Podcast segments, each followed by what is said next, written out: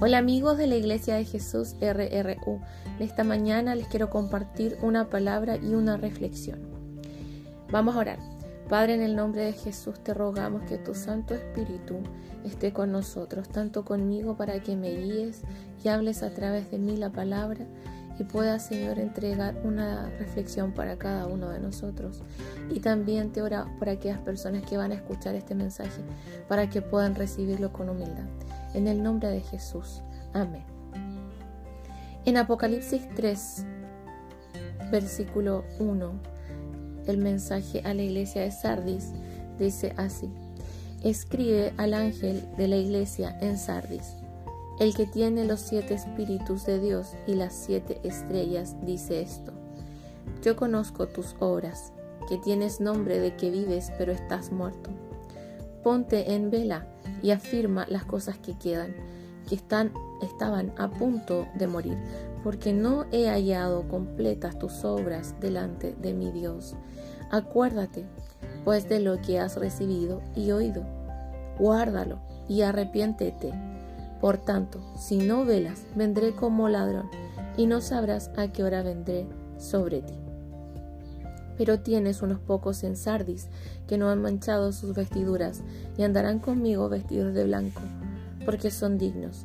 Así el vencedor será vestido de vestiduras blancas, y no borraré su nombre del libro de la vida, y reconoceré su nombre delante de mi Padre y delante de sus ángeles. El que tiene oído, oiga lo que el Espíritu dice a las iglesias.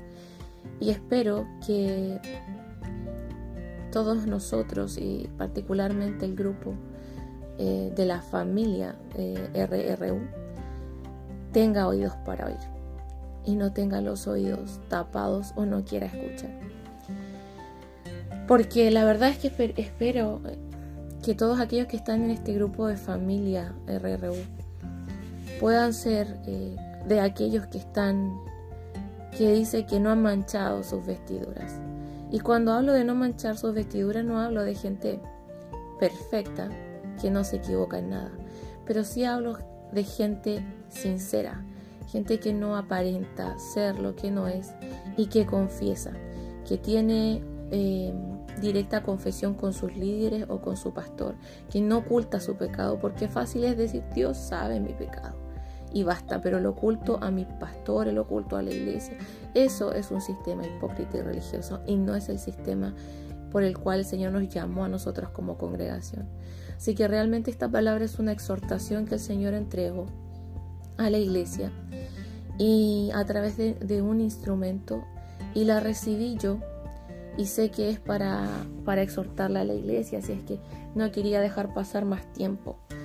Em, creo que aquí lo, nos está hablando el Señor acerca de que Él conoce las obras de cada uno. Y voy a hablar de aquellos cristianos de apariencia, esperando, amados hermanos, que en este grupo no haya cristianos de apariencia. Y ojalá no fuera en la iglesia, de hecho, pero, pero lamentablemente sí es así, sí existen cuando dice yo conozco tus obras, que tienes nombre de que vives, pero estás muerto. Habla de ese cristianismo de apariencia, esa gente que tiene apariencia de piedad o que quiere aparentar que sigue con una comunión con Dios cuando en realidad no la tiene. Y sabes que eso no es algo para juicio. Simplemente es una exhortación tal como dice la palabra. Acuérdate de lo que has recibido, acuérdate de lo que has aprendido, de lo que se te ha enseñado. Guárdalo, o sea, hazlo y arrepiéntete. Arrepiéntete, no, es, una, es un llamado al arrepentimiento, un llamado a cambiar nuestra mentalidad, cambiar una mentalidad farisea o hipócrita de aparentar que en realidad todo está bien cuando nada está bien. Una de las cosas más importantes es atar la verdad a nuestro cuello, es ser honestos, es ser transparentes, es tener ese, esa confianza de poder mostrar nuestra desnudez en un sentido espiritual, claro está, de poder decir, eh, realmente estoy llevando este tipo de vida, aparento tal cosa, pero esto es lo que vivo, y no ocultarlo. Y, con esto hablo directamente de la confesión, cuando muchas veces dice la palabra, que confesemos nuestros pecados a aquellos hermanos que claramente están en una situación de madurez, sobre todo nuestros pastores, nuestros líderes, que son quienes velan por cada uno de nosotros como quienes han de dar cuenta, dice la palabra. Entonces, cuando nos habla el Señor de arrepentimiento, habla de este cambio de mentalidad, esta forma de hacer las cosas. Y em, si alguno de los que oye siente que, que tal vez no hace, que vive de apariencia o que finge que todo está bien o oculta su pecado, eso no nos sirve y no te sirve. Por lo tanto, ¿qué se debe hacer en este, en este caso? Justamente lo que dice la palabra es acordarse de las enseñanzas y arrepentir, arrepentirse y cambiar en esto, realmente tomar una actitud distinta en vez de esconder las cosas, fingir y tener esta apariencia de santidad. Una falsa apariencia de, santidad porque en la misma iglesia después menciona que hay unos pocos en Sardis que tienen las vestiduras blancas porque son dignos, dice. Eh, dignos. Porque es Dios el que nos hace dignos, no porque sean perfectos, pero sí estas personas que andan, que van a andar en vestiduras blancas, son gente que ha vencido, gente que reconoció el nombre de Cristo, que no tiene vergüenza del Evangelio porque es poder de Dios, porque dice que Jesús reconocerá su nombre delante del Padre, delante de nosotros y de sus ángeles, porque ellos le han reconocido. Y esa santidad, esas vestiduras blancas no son mérito propio, no es con nuestras fuerzas que vamos a ser santos o que vamos a dejar de pecar. Justamente el que quiere libertad tiene que aprender el poder de la confesión y de reconocer su pecado y reconocer su situación, reconocer que a lo mejor sabes que no siento este amor por Dios y no querer fingir o justificarse de que sí, sí, estoy aquí, canto y adoro y levanto las manos y hago todo lo que de apariencia debiera ser un hijo de Dios. Incluso miro al resto y veo cómo el resto lo está haciendo y trato de hacer lo que hace el resto, pero en mi corazón no está. No realmente no lo siento, no fluye de mí. Estoy en la reunión, pero realmente mi corazón no está ahí, escucho. Tal vez me conecto a una reunión, pero mi corazón no está ahí, sino que está en otro lugar.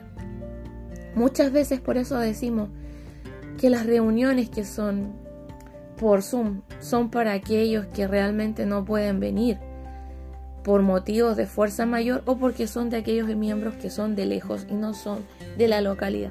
Cuán importante es que cuando los miembros de una iglesia se pueden congregar en lo físico, lo hagan, pero no, no es una imposición, mas sí debiera ser un anhelo de nuestro corazón. Entonces, si no está el anhelo en tu corazón de congregarte con tus hermanos, de reunirte en la iglesia, revísate, porque es posible que muchas cosas en ti estén muertas. Y lo que dice acá es vela y afirma las cosas que quedan, porque tal vez hay cosas en ti que sí puedan estar. Tal vez, pucha, todavía tengo el anhelo de, leer la palabra y la leo y, y tengo mis devocionales, pero tal vez todo lo demás ya está muriendo, ya murió. Entonces, ¿qué es esto? Un aviso de decir, está todo muriendo, eh, si sientes eso en ti, está todo muriendo. Eh, vela, despierta, afirma lo que queda para que no muera. Eh, y date cuenta que tus obras no están perfectas delante de Dios. Arrepiéntete y guarda las palabras y cambia la manera que has procedido hasta el día de hoy. Entonces, amados hermanos, no seamos cristianos de apariencias ni hipócritas, porque sin duda lo que más em, lo que más criticaba, lo que más duramente juzgaba a Jesús fue al grupo fariseo, al grupo que, que ocultaba las cosas y que fingía algo que realmente no eran. Ellos alzaban las manos y fingían que adoraban a Dios y decían, no, yo estoy bien, todo está bien, yo oro tantas veces al día. Incluso tal vez lo hacían, pero no lo hacían realmente de corazón, no había una comunión con Dios, no estaba el Espíritu Santo con ellos, no escuchaban la voz de Dios. Entonces es un llamado a arrepentimiento en estas cosas si las hubieren. Y él dijo, las rameras y los publicanos van delante de ustedes. Qué duro es saber que personas, eh, uno dice, hoy como pecadoras, cero santidad, pero es que ellos no encubrían su pecado, ellos no fingían, ellos se acercaron a Cristo en su condición y con sus pecados sin ocultar nada. Y algunas veces piensan que cuando llegas a Cristo confiesas tus pecados. Al comienzo, sí, al comienzo. Yo venía de aquí, yo venía de acá. Y muchos no tienen problema en confesar en un principio. Pero luego hay muchas cosas que no, que no confesaron, que se guardaron, cosas que no, no sacaron a luz y que les son ataduras, ¿sabes? Son ataduras y que es parte de la liberación. Hay gente que no está liberta por el Señor porque tiene pecados importantes sin confeso. Pecados que, que sabes en tu corazón que están ahí, te dan vuelta, te dan vuelta, te dan vuelta. Esos pecados Dios quiere que los saques a la luz, que tal vez le pidas perdón a quien tienes que pedirle perdón, que confieses a quien tienes que confesarle. Y no lo has hecho. Y aún no has preguntado, ni siquiera le has preguntado a tus pastores, a tu líder, sabes que tengo este pecado inconfeso, no sé si debo confesarlo, me perturba, me da vueltas, no me deja tranquilo. Y vienen ataduras y ligaduras al alma a causa de eso, amarguras, diferentes cosas, pesadillas, sueños malos, ansiedades y tantas cosas que pueden ser a causa de lo que está oculto en el alma. Y no preguntan por miedo a guardar una apariencia, guardar el que van a pensar de mí. Pero la gente que logra ser humilde no tiene problema con confesar y con hablar estas cosas, más los orgullosos sí. Pero son aquellos los que el Señor no puede estar cerca, no, no los mira de lejos, digamos. No porque no los ame, sino que porque Dios es santo y porque cada uno escoge su camino. Entonces, hermanos, les entrego esto en el nombre del Señor, esperando que todos los que estén en este grupo, los que se queden en la iglesia, sean aquellos que quieren caminar en vestiduras blancas y sean honestos y sinceros y no vivan de apariencias porque es algo de lo cual el Señor reprendió duramente y reprende duramente a esta iglesia a causa de eso. Así es que el que el que pueda recibirlo, que lo reciba, y si se siente reprendido, que con humildad pueda tomar eh, un cambio al respecto, o pueda ser sincero en cuanto a su modo de vivir. Dios les bendiga y les abrazo en esta hora. Gracias por escuchar. Bendiciones. Chao, chao.